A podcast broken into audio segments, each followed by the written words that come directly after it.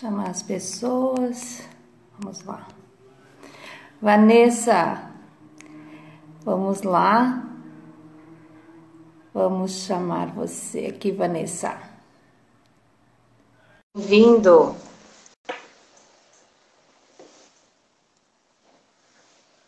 Vamos aguardar a convidada entrar. Vanessa! Tudo bom, nega? Tudo legal. E contigo? Tudo bem contigo. Primeiro te agradecer. Né? A gente tá podendo fazer essa live.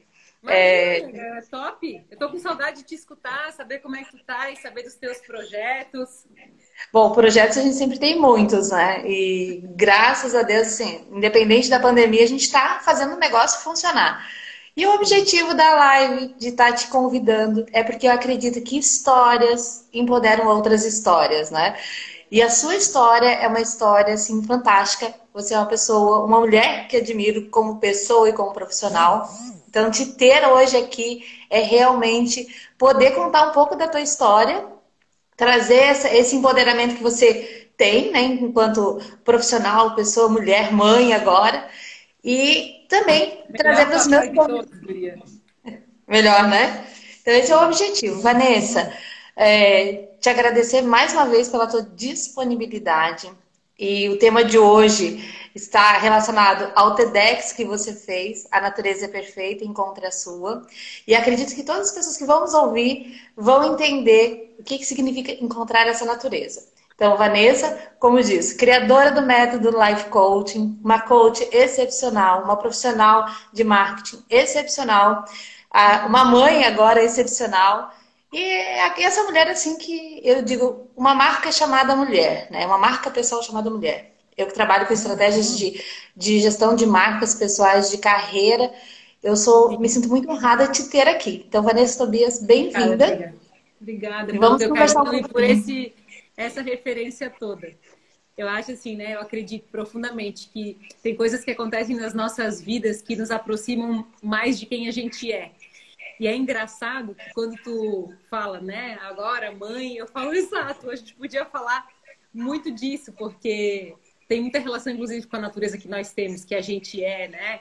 Então, quando falasse, ah, da mãe, eu falei, ah, que tão gostoso escutar isso dentro do, da, minha, do, da minha biografia, tão leve, tão gostoso. Eu acho que você está no seu melhor momento, na sua melhor natureza, né? Do João Ricardo, né?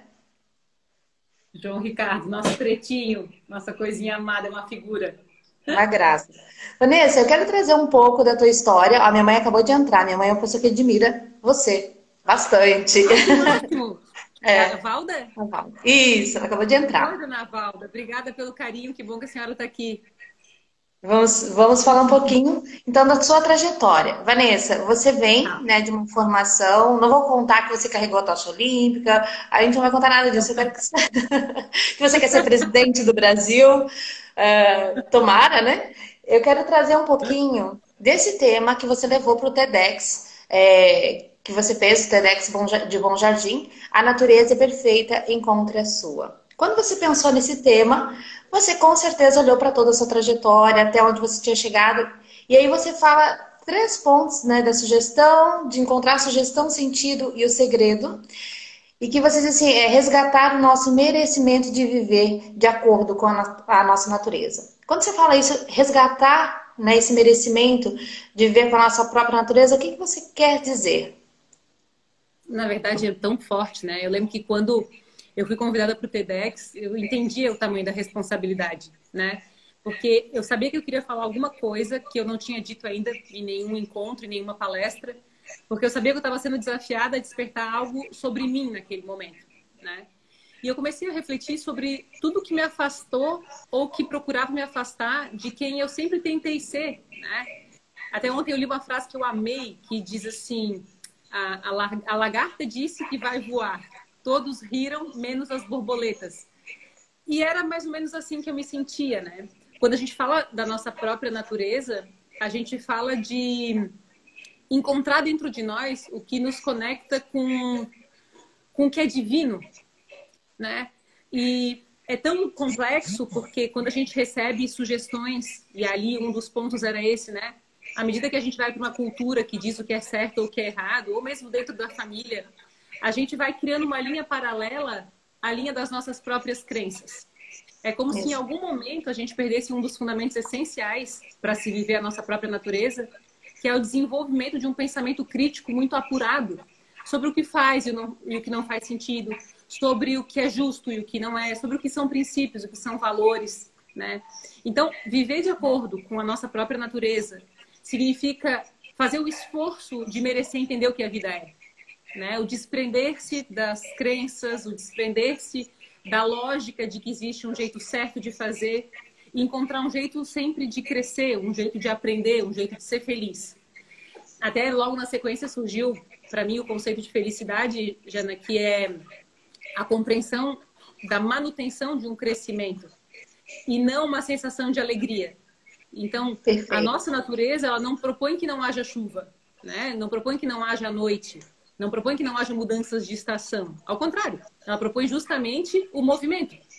E à medida que a gente vai passando pelo movimento, a gente vai deixando que algumas folhas caiam para que outras nasçam. Então, eu sinto que quando a gente fala da nossa natureza, a gente fala de se apropriar da exuberância do que já existe lá fora, ensinando sobre o que é existir, né? Uau, é forte. Adorei isso, Vanessa. É, realmente, a gente se apropriar de quem nós somos, de fato, é, vem muito do que a gente tá, também está olhando para fora. Mas eu acredito que um dos pilares desse movimento, pelo que você está me dizendo, é o processo do autoconhecimento. Eu acredito que ele é um dos pilares fundamentais de você entender o que faz sentido, eh, traz sentido e significado para você, é, esse encontro com quem nós somos de fato na nossa essência, luz e sombra, né? E, e você fala muito é, de três pontos nesse TEDx que eu achei fantástico, que, é, que eu quero que você traga um pouco a sugestão, o sentido e o segredo. Tá. Quero que você traga um pouquinho para nós. A coisa da sugestão é tão forte porque eu, eu sempre conto a história assim. Eu estava em casa, no escritório, eu morava no escritório na época. E aí uma moça bateu lá na porta e disse assim: "Eu vim aqui jogar cartas para ti para falar sobre o teu futuro". E aí eu falei para ela: "Pelo amor de Deus, não joga essas cartas, porque eu sou sugestionável, né? O futuro a Deus pertence, né? E eu sempre acreditei que a, a autopesquisa, o autodesenvolvimento, o autoconhecimento ele parte do pressuposto da intimidade que a gente desenvolve conosco. Né? O escutar nossa intuição, o a gente desbravar e descobrir quais são os sinais que fazem referência a nós, né? e, e, que não sugerem um caminho melhor, mas que trazem opções de avaliação sobre as melhores escolhas. Então, se tem um ponto que afasta a gente de quem a gente é, é a opinião do outro ou a sugestão do outro sobre o melhor caminho para as nossas vidas. Então, assim, na hora em que meu pai quando eu perguntei para ele se eu devia ou não devia voltar para um namorado meu, e ele disse: quem vai acordar do lado dele não sou eu. É tu? Então, tu tem que ser responsável pelas consequências das escolhas também. E na hora em que eu decido pela tua vida, eu não vou estar do lado na hora em que tu vai escolher as consequências dessa escolha. E talvez a gente tenha essa irresponsabilidade, não diria irresponsabilidade, mas imaturidade, sabe? É, terceirizar, né? É, e aí o caminho é sempre atalhado, né? E a gente tem que evitar os atalhos, porque eles levam para o começo. né? Eles dão uma ilusão, assim, um momento de, nossa, estou acelerando. Aí quando vê, eu estou começando de novo, porque eu não quis enfrentar o processo da autodescoberta, né? O processo de aprender com as próprias escolhas. Então, é assim, a sugestão é esse ponto, né? De a gente é, procurar ter as próprias opiniões sobre as coisas quando a gente fala do sentido, é uma coisa muito profunda. Talvez até desse um outro TEDx, sabe? Porque a gente vem de uma, de uma sequência grande de ah, bastante é, notícia de crise de pânico, de ansiedade, de estados deprimidos, até da própria depressão, né? E eu, muito curiosa, eu comecei a avaliar o que tinha dentro desse sentimento. E eu descobri, assim, que à medida que as nossas escolhas não são mais nossas e não correspondem à nossa identidade, a gente se desidentifica. A gente olha no espelho e a gente não se reconhece mais. Então, eu, eu acredito que parte do pânico que a gente vive tem relação com a gente, cada dia mais, escolher coisas que não correspondem às nossas necessidades mais íntimas. E a gente vai ficando estranho à nossa própria companhia. E quando Perfeito. a gente vê, e estando estranho a nossa própria companhia, a gente não precisa mais do nosso corpo. E a gente vai se deixando. A gente não pratica um exercício, a gente não se cuida, não se alimenta bem, porque aquele corpo estranho está tá habitando a minha alma. E não a minha alma habitando um corpo. É o contrário, sabe? Exato. Sei. Pode ir. É... A sugestão, o sentido e o segredo, né? E o segredo.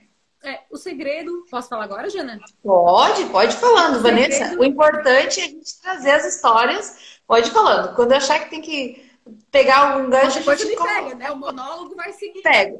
É, é. Pode falando. Mas o segredo, sim, né? Eu sinto que é, muitas das coisas que a gente não avança, a gente não avança porque não enfrenta algumas das verdades essenciais sobre a nossa história. Então há muitos tabus, há muitas coisas que não podem ser faladas. Isso desde os nossos avós, bisavós, há histórias que nós não podemos mencionar, né? E isso parte desde o segredo que parece mais simples ao segredo que pode ser um segredo mais complexo, né? Com consequências eventualmente um pouco maiores. Mas muito do que a gente sente que não merece sobre o futuro reside em segredos do passado. Então, assim, poxa, eu fiquei com a história da presidência da República, né? Eu pensando, meu Deus, há momentos em que eu sinto que eu amarelei para algumas coisas. E eu fiquei pensando assim, por que, que eventualmente eu amarelei? Ou aquilo que era seguro em mim na hora em que eu fui testada não deu certo. Porque eu preciso lidar com a minha história, honrar as minhas escolhas e aprender com elas. Né? E o que, que eu sei? Olha só que maluquice, mas três em cada cinco pessoas já sofreram algum abuso, né? E aí tu pensa, é bastante gente? E às vezes a gente não fala desse abuso, né? Que pode ter sido físico ou verbal, qualquer que seja, porque a gente tem vergonha de mencionar isso como um segredo. Mas a gente aí duvida das nossas relações, a nossa autoconfiança fica abalada, a nossa autoestima também. Então eu sempre recomendo assim que a gente procure. Eu faço isso com frequência com a minha vida porque eu preciso de espaços em que eu não vou ser julgada para que eu possa acolher meus segredos e, e viver com a informação daquela verdade momentânea para que eu possa transformar aquele elo fraco para que eu possa aprender com aquilo, para que não vire um tabu familiar ou uma coisa maior para frente. Isso acontece na maioria é, dos casos. A gente que trabalha com desenvolvimento humano, que está o tempo todo em contato com pessoas, né, Vanessa? A gente Sim. percebe que todos nós, independente de quem seja, todos nós temos os nossos segredos que a gente quer confiar. E eu vejo que hoje, dentro desse processo que a gente está vivendo, muita coisa está vindo à tona para que a gente possa trabalhar. Você falou duas coisas bem importantes. Uma que é cuidar com os atalhos, que eu vejo que muita gente quer pegar atalhos. Né? Eu acredito que tudo é uma constância, você precisa entender que o teu processo é uma jornada que é sua. E você falou das escolhas. É, quando a gente fala dos atalhos, hoje, o que, que você tem percebido dentro desse, é, do nosso mercado ou de qualquer outro mercado é, com relação a esses atalhos que as pessoas buscam tomar, ou na nossa vida mesmo, né? Eu acredito que a gente quer tomar alguns atalhos para ir mais rápido. O que, que significa é, é, esse cuidar com os atalhos? A pergunta é 10, amei. Na minha visão, os atalhos eles são um grande processo de negação que a gente cria, né? É, que nos afasta do crescimento verdadeiro. Então, eu, eu percebo assim que no momento em que a gente acessa uma receita ou um jeito de fazer mais fácil, é, que não é exatamente uma modelagem, pode ser que eu esteja evitando olhar a verdade sobre como se constrói é, a experiência. Tudo na vida leva um tempo. Por mais que a gente é, tenha eu amo ferramentas que nos fazem ter pensamentos mais organizados, que podem ajudar a gente a chegar nos nossos resultados mais rápido, porque há uma estrutura. Mas eu não, é, eu sempre procuro avaliar a natureza da construção de uma experiência. Então, eu acredito assim que é, quando há uma fórmula muito secreta sendo compartilhada, há um, há um questionamento, há um pensamento que a gente deve fazer para ver se aquilo se encaixa na nossa história ou se aquilo está tentando nos fazer sentir bem momentaneamente sobre Exato. quem nós somos. E eu sinto que toda essa ilusão, né, de que às vezes a gente é, se sente bem. O, o, tem essa frase, né? Dor é, momentânea, prazer de longo prazo, prazer momentâneo, né? E é, dor momentânea prazer de longo prazo, prazer momentâneo dor de longo prazo. Para mim faz bastante sentido, assim. Não quer dizer que eu tenha que passar por um processo de dor, mas para crescer tem coisas que precisam de tempo. Não dá para anabolizar tudo, né? Perfeito. Então, e é bíblico, né? Eu digo que existe um tempo para plantar, um tempo para colher, um tempo para nascer e outro para morrer.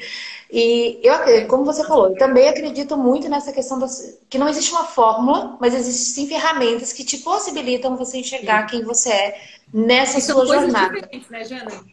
Exato, pode diferentes. Porque no momento em que se propõe que. Eu vou dar um exemplo assim. Ah, vamos tentar um, um paralelo, sei lá, me veio a ideia se eu tenho dor de cabeça, eu posso tomar um remédio para dor de cabeça e a dor de cabeça vai passar naquele momento. Não significa que ao tomar aquele remédio eu não vou mais ter dor de cabeça. Entretanto, há processos que podem descobrir as razões para dor de cabeça. Mas esse processo para razão da dor de cabeça pode durar um ano. Mas se tu traz com a dor naquele dia, tudo que a gente quer é eliminar a dor. O que eu gosto de viver é a dor mesmo que ela dure um ano, mas para que eu não precise mais tomar o remédio diário, para eu não sentir o que significa aquilo. Então, assim, poxa, tu pode nunca mais ter essa dor, contanto que haja autopesquisa, instrumentos sérios que respeitam que esse mergulho na alma tão preciso é, tão necessário é. Mas eu sinto que às vezes a dor é tão dura que a gente precisa, talvez, de um coma momentâneo, né? De um, de um remédio. E, e essa é a nossa geração, né? Quantos são os comas que a gente vive? que é comer, dormir, beber, jogar, é, trabalhar muito, tomar algum remédio. São muitos, comprar, parcelar, né? Então, assim, é, eu sinto que essa análise ela é importante sempre, sabe? Ou seja, nós temos as nossas fugas, né? Hoje eu acredito que é, nós estamos vendo muito as nossas fugas e não a nossa natureza, que eu acho fantástico Boa, esse tema. É isso aí. Concorda? É isso, a gente está vivendo mais, tá vivendo muito do que a nossa natureza. Exato. Vanessa, Bem todo bom. mundo dizendo, ó, você é uma inspiração, ó, ó, é, Aline, ó, Jana, parabéns. Ai. Realmente, trazer a Vanessa, a Vanessa para mim, ela é uma inspiração já há muito tempo. Eu venho do coaching também, mas quando eu tive a oportunidade de ter contato com a Vanessa, por ela ser essa referência no life coaching, que a gente vai falar agora, né?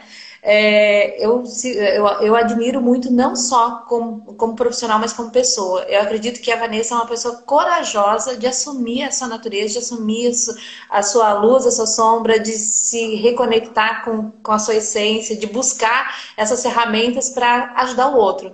Eu sempre Obrigada. falo que no, no seu TEDx você fala que eu seja uma vela acesa para encostar em outra vela, né?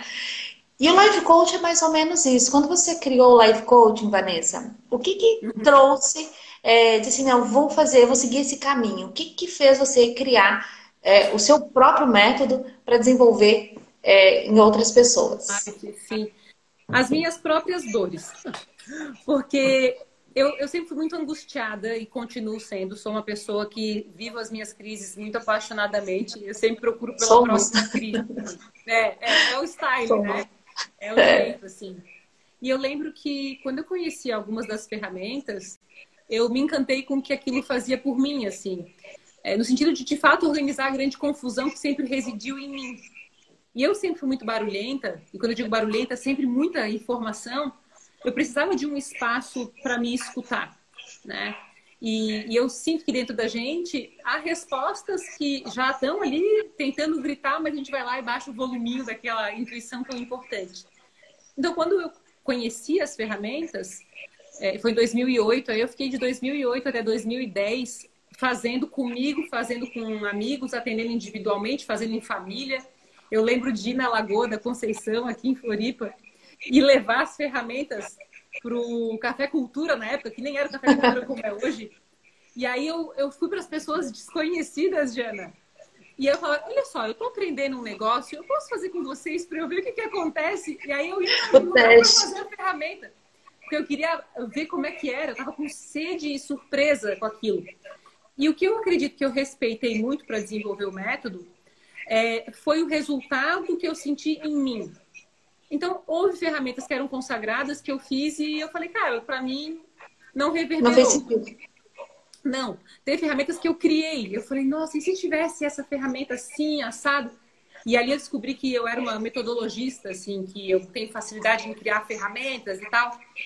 Então, o Life, quando ele surgiu, ele surgiu porque eu precisava é, viver o meu processo muitas vezes. Imagina que eu estou indo para a turma 76, né, do Live. E em cada turma eu descubro mais alguma coisa, sabe? A gente vive o processo. Exatamente. Então, eu sinto que foi isso, assim, e que continua sendo, que todas as, as metodologias, elas foram minhas próprias necessidades que encontraram trânsito para serem escutadas. E aí, como nós somos muito parecidos, né?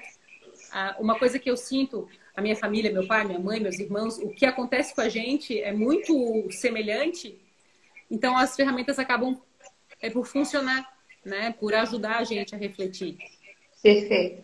Eu acredito que toda. Bom, eu tive a oportunidade de conhecer um pouco das suas ferramentas, eu venho do coaching também, dessa ampla formação. Eu tenho me... o mesmo formato, o mesmo pensamento que você. Eu acredito que quando eu trouxe o coaching para minha vida, eu digo, eu tenho três verbos que me definem, que é o aprender, o compartilhar e o servir. Então, eu acredito que eu precisava aprender, trazer para mim sempre todo o meu conhecimento que eu precisava compartilhar para aprender e para ajudar o outro, e o servir é me colocar a serviço através dos meus talentos. E você falou uma coisa perfeita, a gente gosta de criar ferramentas. Eu estou o tempo todo buscando uma maneira de ajudar o outro a se empoderar. Por isso que eu falo que as minhas lives é para trazer histórias que empoderem outras histórias, que elas se enxerguem, que elas possam encontrar essa natureza, como você falou. E Vanessa, uma coisa que me chamou muita atenção no teu método, que você sempre traz muitos símbolos. E tem alguns símbolos a começar pela onça, que você traz no método. Queria que você falasse um pouquinho o significado desses símbolos dentro da sua metodologia.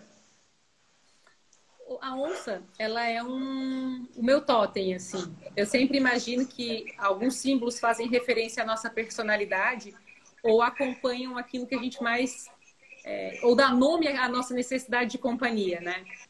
E a onça, uhum. ela sempre para mim fez uma referência a um a uma força da natureza praticamente invencível e que ainda fazia referência ao Brasil, assim. A onça pintada é um símbolo nacional e tal. E eu lembro que eu falei, meu Deus, é tão perfeito que até isso ela é, né? É a pátria representada, assim. E eu sempre imaginei a onça como a minha companhia para atacar meus medos. Né? Então, se eu tiver que enfrentar um medo e eu sei que a onça só ataca quando vence, quando ela sabe que vai vencer, então é, eu sempre entendi que era um jeito de me dar força para eu entender o tamanho daquele monstro, daquele bicho, daquele medo que está me enfrentando ou contestando a minha própria natureza, ou tentando evitar ou abafar quem eu sou. Então, fazia um, era uma junção assim. E para mim foi muito espontâneo na época que eu escolhi. Eu sabia que se parecia com quem eu sou, que eu sempre fui muito agressiva, sempre fui muito forte, sempre fui muito masculina, sabe? Com o tempo eu fui suavizando assim. Com o tempo eu As fui mulheres precisam aprender isso, né? É, eu fui ficando mais soft. Com o João Ricardo aí eu fiquei soft total, né? Nossa. Mas eu, eu sinto que parte das coisas que eu vivi então, meus pais, a primeira vez que eles se separaram, eu tinha 10 anos mais ou menos, e foram grandes crises que foram vividas naquela etapa. E eu fiquei muito sentida, eu lembro que eu fiquei muito preocupada. E eu queria vencer, eu queria que desse tudo certo pela minha família. Então, talvez a onça, ela fosse essa minha, essa minha forma de encontrar estrutura para enfrentar aquilo que era o meu primeiro coração partido, né? Então, é, hoje eu, eu até tem um, olha só que, que lindo. O meu nome significa borboletas, né? E aí, a gente estava esses dias, chegou em casa, a gente ligou a televisão e estava passando Viva, a Vida é uma Festa. E lá pelas tantas apareceu essa onça aqui, que é uma onça Nossa, alada. E ela, ela é, na verdade, uma mistura de alguns bichos, né? E como Vanessa significa borboletas, e eu nunca entendia a leveza de borboleta para mim, né? Porque borboleta é muito feminino, é muito sensível. E com a maternidade, parece que o João Ricardo me deu espaço para acessar as minhas asas, né? Para assumir uma leveza, uma cor, né? Um, uma liberdade que parte de mim não tinha, que só a onça sozinha não fazia. sabe? Perfeito. E aí ela virou meu novo totem, assim, muito íntimo. Essa, que essa onça. E, e assim, eu acredito, sabe, Jana, para finalizar a história do símbolo, que Pode na nossa vida, a gente olhar em volta, que a gente tem uh, sinais, né? Eu tenho uma história, o, meu, o pai do meu pai foi um homem muito rico, ele tinha uma mina de ouro e ele morreu pobre, porque ele era viciado em jogo. Então, aquela história, quando eu escutei a primeira vez, eu fiquei muito impactada. E eu sempre quis letras douradas no curso. Então, vai ser, a marca é dourada, tudo é dourado. Eu assim, ó, não.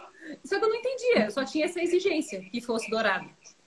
Quando a gente é, assistiu o vídeo lá, o Viva a Vida é uma Festa, e apareceu essa onça aqui, que é responsável por cuidar da pessoa quando ela chega do mundo dos vivos para os mortos, para fazer o trânsito, né, para acompanhar uma das pessoas lá. O nome dela é Pepita, dessa aqui. E eu falei, cara, Pepita é de ouro. Então, eu sei que lá atrás os nossos ancestrais, que tudo que a gente carrega faz referência às nossas escolhas hoje, mesmo que seja inconsciente.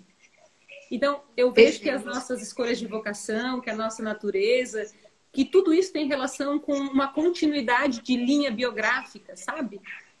Então, Perfeito.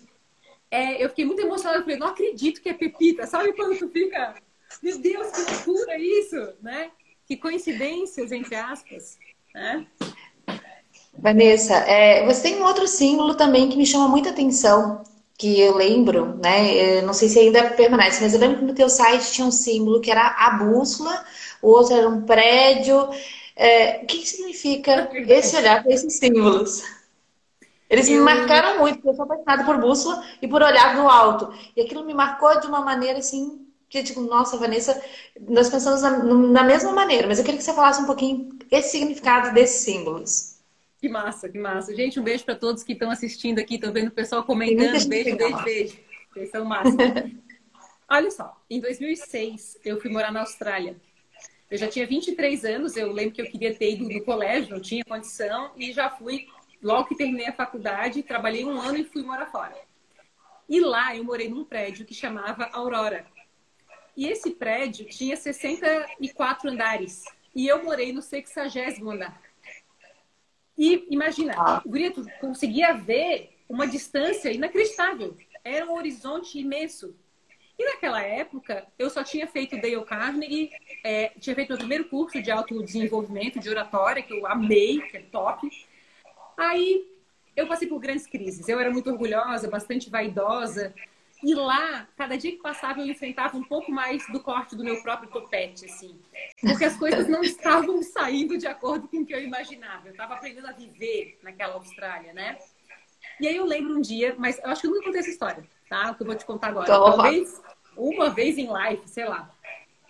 Eu tenho. Um dia eu estava numa grande crise. Eu tinha recebido de presente da minha ex-cunhada na época uma imagem da Nossa Senhora do Perpétuo Socorro e eu lembro que eu pesquisei naquele dia da maior crise da Austrália e descobri que a Nossa Senhora do Perpétuo Socorro, ela tinha sido aceita como santa no dia 27 de março, que é o meu aniversário. E aquilo me chocou, eu falei, meu Deus, que coincidência tal. E naquele momento de maior crise, eu fui até a janela. E quando eu olhei para baixo, as luzes estavam acesas em formato de cruz.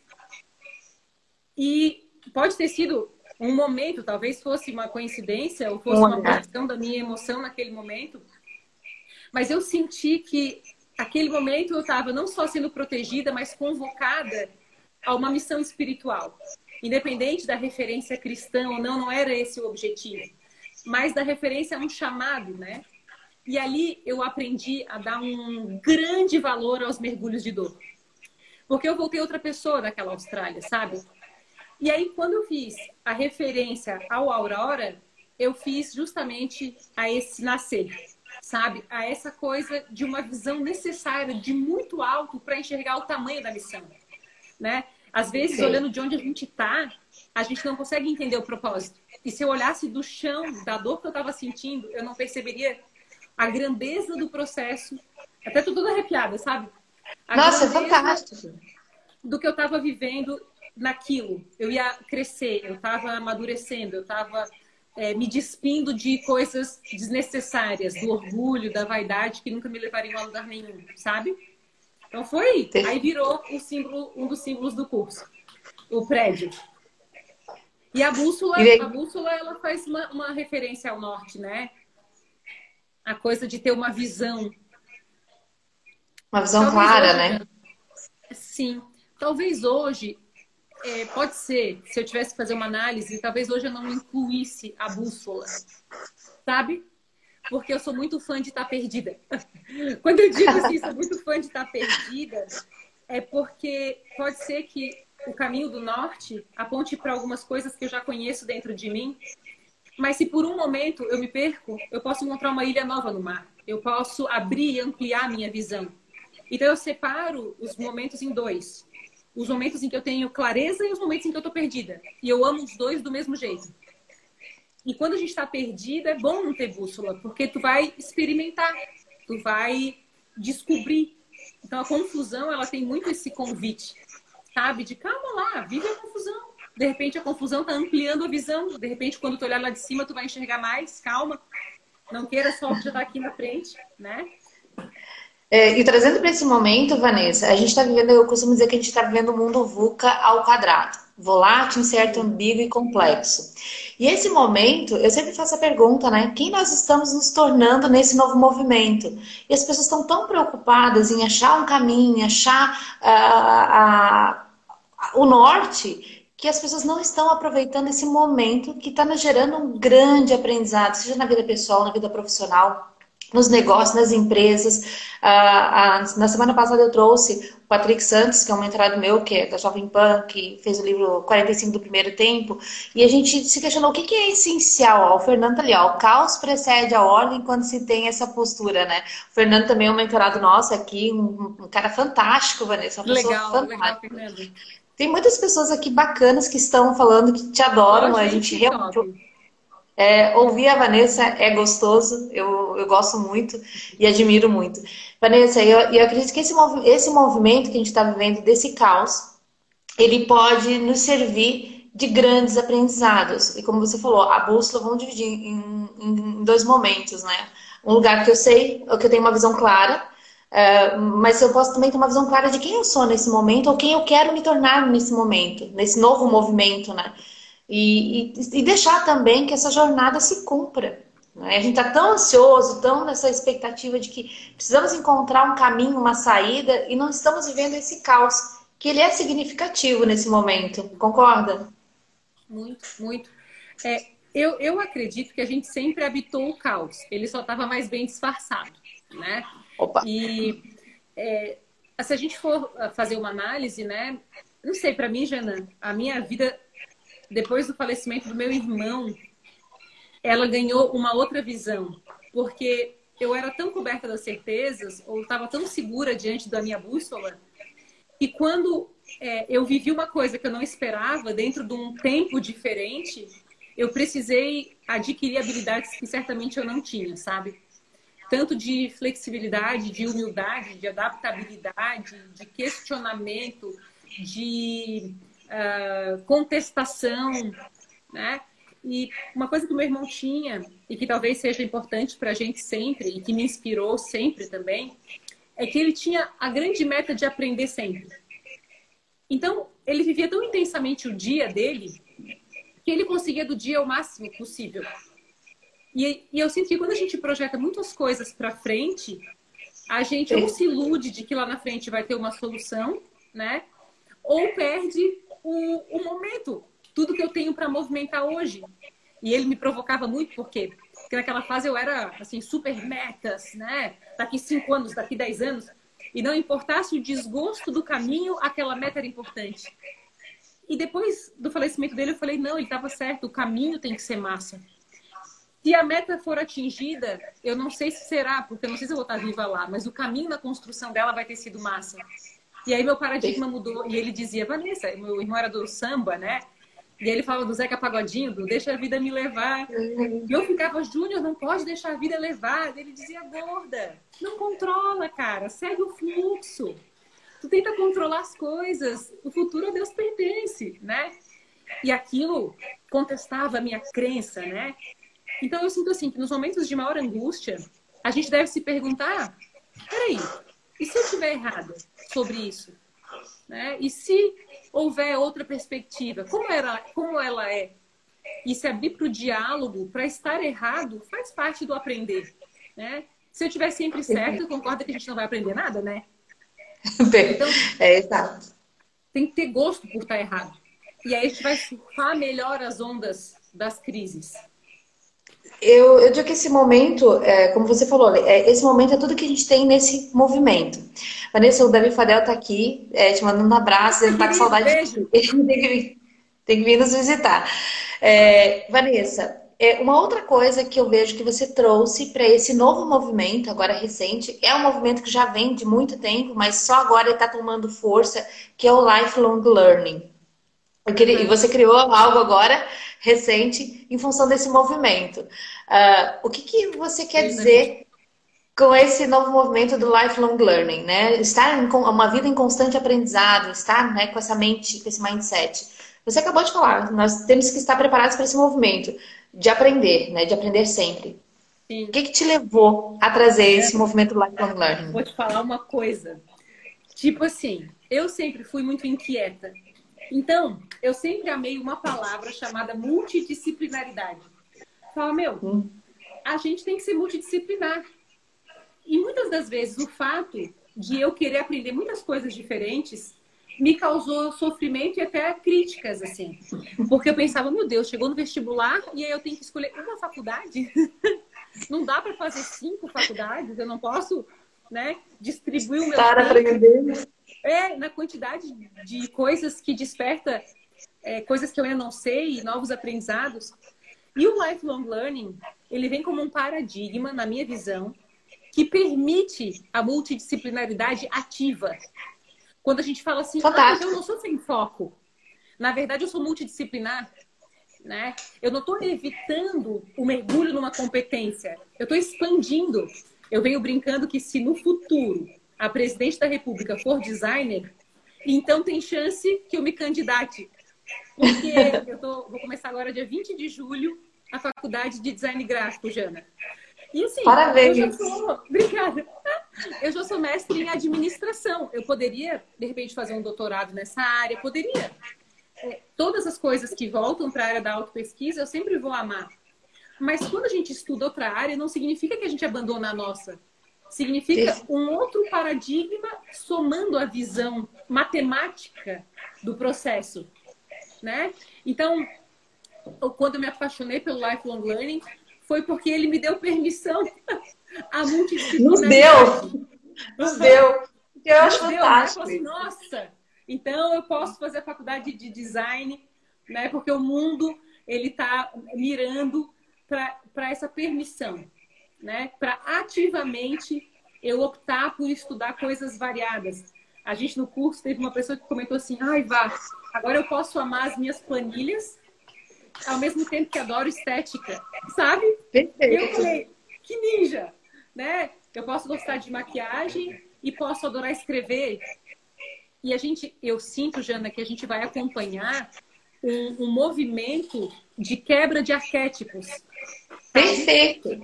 É, de assim, ah, então tá, eu vou ver um, um, uma presidente designer, né?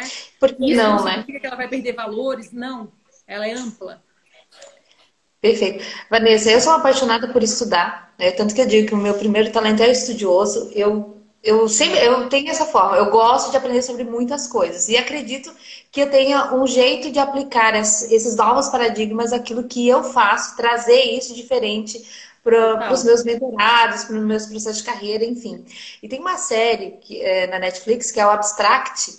Quando eu assisto aquela, quando eu assisti aquela série, eu disse, nossa, me deu um monte de movimento, um monte de ideias, um monte de insights. E eu vejo que muita gente, eu sempre digo que um profissional dentro da área do conhecimento, eu e o Fadel, a gente costuma aqui sempre trocar isso, ele precisa ter um repertório de vida. E também ter um repertório né, do conhecimento, mas alinhado ao seu posicionamento. É fantástico.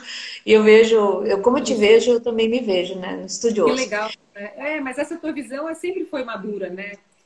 É, quando tu a gente mentorado muito, tu leva essa permissão, né? E tu estuda com ele as possibilidades, ofertando liberdade de decisão, a gente encontra um espaço para acomodar os nossos sonhos, para falar, ah, eu posso, sabe?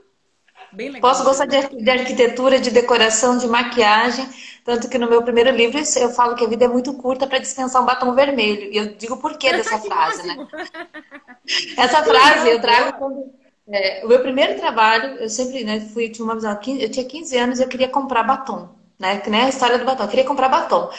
E eu, no livro escrevi, a vida é muito curta para dispensar um batom vermelho. Eu digo, eu tenho que andar, eu tenho que aprender. E eu sempre tive essa sede de aprender. Que saía novo, eu ia lá e aprendia. Mas eu sempre conseguia aplicar. E, e hoje, quando eu olho para o que você traz do conhecimento, eu me vejo em você, né? E acho você assim, fantástica. E, e eu vejo que você conseguiu trazer esse termo do lifelong learning num processo agora. Queria que você falasse um pouquinho desse processo. Sabe o que eu penso? Que às vezes a gente tem medo das várias faces que a gente pode desenvolver temendo perder os nossos princípios e os nossos valores. Né? Perfeito. E isso não se modifica porque a gente estuda uma coisa nova ou porque a gente bota o batom vermelho. Né? Isso significa a nossa expansão, isso significa a gente colocar asa na onça, né? Significa Ampliar os horizontes, né? Criar outras, uma medida, né? Diferente, talvez a nossa natureza seja essa permissão ao infinito e até ao desconhecido, a, a esse mergulho no mistério sem abrir mão do que são os nossos princípios. Então, a gente pode tantos papéis e tantas escolhas, e essa multidisciplinaridade nos torna tão interessantes para nós mesmos, né? Então, é, é, é, um, é, um, movimento que, quando eu decidi por criar um curso sobre isso, também foi para mim. Sabe, assim, eu fiz um curso e eu fiquei numa angústia boa, porque lá eu perguntei assim, poxa, todo mundo já passou um momento fiquei velho, né? Sabe aquela coisa do tipo, meu Deus, perdi a onda. Só que a gente vai viver 100 anos, a gente ainda vai desenvolver outras carreiras, a gente pode rejuvenescer à medida que aprende, né? À medida que a gente aprende a se desequilibrar. Então, eu me encantei com aquela angústia. Eu falei, nossa.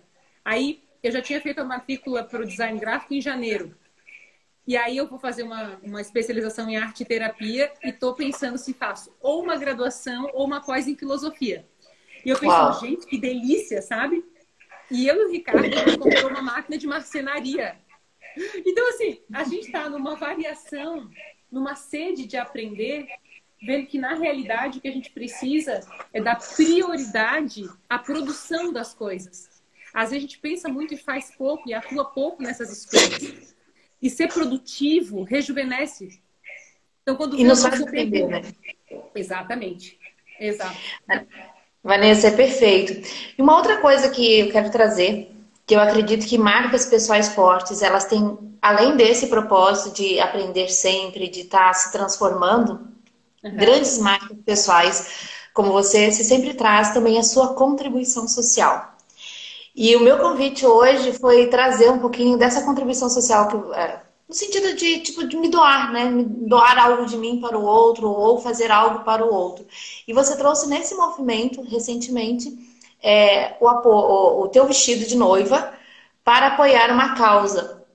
Eu queria que você falasse um pouquinho dessa causa e como faz para as pessoas poderem contribuir com essa causa. Ai, Guia, te agradeço muito por tu falares desse assunto. Então, uh, eu tenho um, um, um, grande amigo querido, Silveira Francis, e ele mandou uma mensagem para mim e falou: Vá, precisa conhecer o caso da Lívia. A Lívia tem atrofia muscular espinhal e ela precisa de 9 milhões para tomar o, a injeção, é uma dose única, que coloca ela em processo de cura. Só que ela tem até os dois anos para tomar essa injeção. A gente tem mais seis meses. E ela tem, na época, acho que ela tinha 6 milhões. Agora ela está com 7 milhões e 800 mil. Estamos quase chegando lá, e né? ela tem mais quatro meses. E aí eu pensei, o que, que a gente pode fazer? E aí eu e o Ricardo a gente começou a conversar e a escolha de estar com a Lívia foi de um desejo muito grande de acompanhar um processo é, de contribuição mesmo passo a passo. Eu fantasio que ela um dia vai usar o meu vestido de noiva, sabe? Daí a gente doou o vestido para uma rifa a, a rifa vale até tá, os, os bilhetes estão disponíveis até dia 12 de junho. A gente escolheu essa data do Dia dos Namorados, porque vai que, né? Alguém ganha, Pede alguém em casamento ou deixa a dica pro namorado, né? E uma forma de adquirir é no meu Instagram aqui, tem nos destaques, um acesso ao perfil da Lívia. E no tá. perfil da Lívia tem acesso a todas as rifas. E nela tem a rifa do vestido de casamento, mas tem rifa de carro, de TV, de computador. Tem, assim, todo mundo doou muito para ela. Que bacana. É, quatro meses é uma contagem regressiva, né? E a opção da gente fazer por ela foi por um desejo de ver o processo dela, de se emocionar com a cura dela. Eu realmente acredito. Eu consigo ver. Sabe você fala assim, nossa, que legal Sei. fazer parte disso. E da história de alguém, né? Que estão assistindo, né? A rifa é 10 reais. Então a gente pode comprar várias, né? Vários bilhetes, a gente pode comprar um só e, e ver unir esse pacote aí para daqui a pouco ela pegar o voo e poder tomar a injeção dela e ver o processo de recuperação. Vanessa, é, é, muito interessante o quanto a gente pode fazer parte da vida das pessoas, né? De diversas formas. E eu acredito que quem está nos, nos, vendo aqui ou quem vai nos ver, se, se puder contribuir com a causa da Lívia, que eu abraço, se eu ganhar o vestido eu dou para ela, né? mas assim, que a gente possa contribuir com essa causa. A gente tem quatro meses, mas a gente está no dia 12 agora é o sorteio, né? Então, vamos Sim. lá né? Quem for nos assistir, entra no, no, Instagram da Vanessa Tobias, entra lá na, na, causa, na causa da Lívia, né? Da Lívia. Uhum.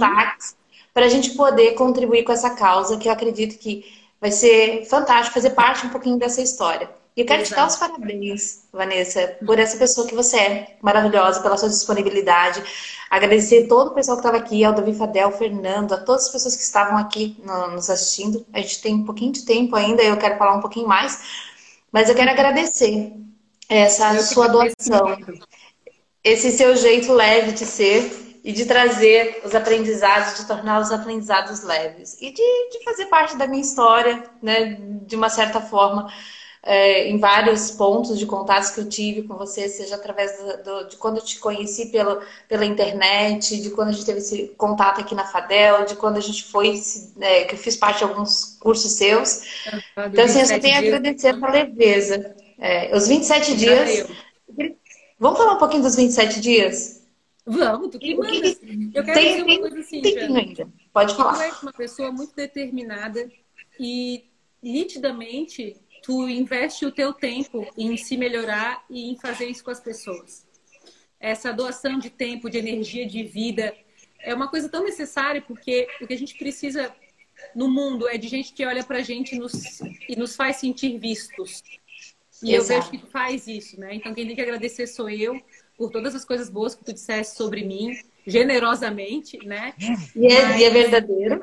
Mas sempre lembrar aquela frase que diz que a gente só vê nos outros aquilo que a gente carrega no coração. Então, sempre que a gente elogia o outro, é um autoelogio, é um jeito de a gente se ver projetado. Né? Então, eu é... agradeço um monte esse carinho. E eu quero que você tra... eu, te... eu que te agradeço, né, Vanessa, essa oportunidade. E realmente, o que a gente vê na gente, a gente vê no outro. E eu acredito que a gente precisa de mais olhares generosos, né, nesse movimento. Eu acredito na empatia, na compaixão, na entrega, no compartilhar. Eu acredito que a gente ainda tem muito para aprender. Eu estou num constante aprendizado. Eu aprendo comigo muitas vezes. Como eu digo, eu tenho reuniões comigo. Você deve ter as suas reuniões consigo mesmo. Mundo paralelo. Então, é... Mundo paralelo. E Vanessa, os 27 dias, né, aproveitando, ele foi criado com que objetivo? Olha, ele foi uma gente... metodologia fantástica. É, massa, né? Eu, assim, eu tinha uma grande resistência às coisas online, Jana. Eu, eu tinha feito alguns cursos e participado de alguns movimentos. Eu falava, não pode ser, não é assim, né? Porque eu não me sentia é, vendo a pessoa que estava junto comigo, eu não percebia que existia uma tarefa ou alguma coisa que eu pudesse executar, enfim. E lá atrás, em 2016, quando 27 dias foi lançado, está na turma 40, Jana, turma 40 já. Quando ele foi lançado, eu me fiz uma pergunta. Tá, se cursos online existirem, como eles podem ser legais? Como é que eu posso conseguir engajamento? E aí a gente criou, eu criei na época, um processo de gamificação, que por semana tem prêmios, o símbolo é o abacaxi de ouro, até tem aqui em cima lá a quantidade de abacaxi. eu ainda quero esse abacaxi, Vanessa. Eu quero abacaxi desse. é o meu sonho. É a minha meta no próximo 2007. É, o abacaxi de ouro é para quem acumula o maior número de pontos no curso. Até hoje, no Life, essa onça preta que tá aqui, sabe? Essa onça Sim. que é o prêmio do Life hoje. E eu comecei a, a, tornar as coisas é, um jogo de incentivo de engajamento, de pontuação. E aí, no 27 dias, a gente criou o descascador de abacaxis, né? Então, a pessoa que se forma no 27 dias se torna um descascador de abacaxi e fala: Ó, oh, não tem problema, tem um problema, eu sei o que fazer, né? E aí, quando eu criei o 27, é, eu pensei nisso, assim, primeiro, em fazer uma referência a instrumentos que ajudam a gente a pensar, a ter uma rotina de autopesquisa, né? E a garantir que quem está fazendo o curso é, participa de um olhar bem profundo. Assim. Então, a gente cuida das pessoas diariamente, acompanha cada processo. Verdade, testemunha. É, tem número limitado de participantes, porque é, é para fazer um mergulho tendo, de fato, uma companhia. Profundo. E é isso que eu procuro fazer nos cursos online. Mesmo o Lifelong Learning, que não tinha a proposta de ter acompanhamento, eu, eu criei. Eu falei, não, eu, eu preciso dar um jeito não sou eu. junto. Exato, não é minha natureza. É perfeito. E, e assim, sabe, para finalizar o assunto de cursos online, que eu sei que é uma demanda muito maluca, assim, né? A gente quer criar mais cursos, quer fazer mais. É, é, importante que a gente se respeite, assim. Que por mais que digam que a gente poderia vender mais ou escalar mais, se eventualmente a gente deixasse de lado, por exemplo, parte de acompanhar cada pessoa e de ler as tarefas, ver se isso corresponde aos valores que constituíram o curso, que constituíram o negócio, né? Então, é, era isso. E hoje eu não sou, ali até a, a, a Santa dizendo, resistente à vida online, eu era super. Hoje... A Sandra tem desafio. Todos nós, né? Estamos com, com esse novo desafio da, da, resistência do online, né? A gente veio de Sim. fórmulas, enfim. Mas acredito que é um movimento. E uma coisa que eu te admiro, você respeita esse espaço, você não quer vender por vender, você quer trazer um significado para os seus processos. Isso é admirável. Eu tenho que dizer para ti que realmente você cumpre a sua promessa, a sua entrega. Você entre o seu discurso e a sua prática, você é uma marca pessoal que tem um movimento muito admirável no mercado. Eu gosto bastante. Vanessa, a gente está quase chegando no final. É uma pena Rápido, porque. Né? Essa uma hora é. passa muito rápido. Passa muito rápido, tem muita coisa para falar. Mas assim, eu quero te convidar para um café, assim que der, né? Trazer o João Ricardo para a gente conhecer essa criança que tá fofinha, esse, essa sua natureza agora de mãe. Te agradecer, agradecer a oportunidade de você estar aqui. E eu queria que você finalizasse com uma frase, algo que fosse muito significativo entre essa questão da, da nossa natureza perfeita, para que cada um encontrasse a sua. O que você traria para a gente poder finalizar a nossa live de hoje? Uma frase para esse momento? A frase, alguma coisa que você quer deixar. Uhum. Eu, eu, penso assim, uma frase. Aquelas, eu já faço um raciocínio. Não, pode fazer um texto. Tem tempo. Aí eu é uma frase, aí eu conto uma história, lá, lá, lá né? Tem sete Ai, minutos. É, outro dia alguém falou, antes feito do que perfeito, né? E eu disse assim, a minha frase para isso é um pouco diferente. É antes no caminho do perfeito e feito do que não feito. Perfeito. Para fazer a gente tem que ter a compreensão de que a gente vai errar, né? E só erra quem faz. A gente tem que aprender a aprender e fazer as coisas não porque a gente pode se tornar uma referência, mas porque a gente pode crescer. Porque a gente aprende, a gente se liberta. Então, eu sempre gosto de incentivar a tomada de decisão no rumo de fazer qualquer que seja a mudança. Pode ser que dê certo, pode ser que não, mas alguma coisa vai ter sido feita. E tendo sido feita, haverá aprendizado e a gente vai poder escolher outra coisa depois, ou melhorar na escolha, ou avançar para algo diferente. Né? Não foi uma frase, Jana, foi um texto, né? Não, é perfeito, Vanessa. Eu digo que esse movimento, eu acredito que essa live de hoje foi um grande movimento para fazer as pessoas refletirem. Esse é meu objetivo. Quando eu trago alguém para minha live, não é porque ele é uma, uma, celebridade ou não. Hoje você faz o Jornal do Almoço de uma forma fantástica, né? Seus recadinhos lá. Mas eu acredito que você tem muito para empoderar outras histórias através da sua história. Então, esse é o meu objetivo com as lives, é empoderar outras histórias através de histórias. E quero te trazer mais vezes porque você é muito leve e você, e você traz esse movimento diferente para que as pessoas possam refletir sobre elas sobre a digital que elas estão deixando no mundo e sobre esse novo movimento, quem elas querem ser, quem elas querem se tornar, mas também dando espaço para olhar para essa jornada, para curtir um momento aqui e agora. Eu acredito que essa live de hoje ela trouxe não só aprendizados para as pessoas que estão aí, mas trouxe muitos aprendizados para mim, me relembrou de algumas coisas que às vezes eu tinha esquecido. E é esse o objetivo né, de trazer pessoas que tenham algo para entregar para outras pessoas. Vanessa, é, novamente eu convido quem puder contribuir com a causa da Lívia, entra lá nos Eu vou destaques. colocar nos stories agora também para facilitar, Jana. Terminando a Bacana. nossa live, eu vou para os stories e aí é só arrastar para cima já vai direto para a rifa. Perfeito. Vamos, gente, vamos entrar Muito nessa causa tá? para ajudar a Lívia, que esse é o nosso grande objetivo. Vanessa, mais uma vez, obrigada. Eu Conte comigo sempre.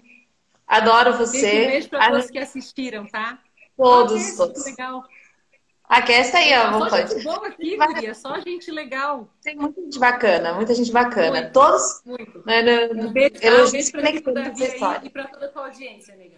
Beijo vem, vem, vem nos visitar novamente. Beijo, Vanessa. Beijo a Beijo, todos. Tchau, tchau. Obrigada. Valeu.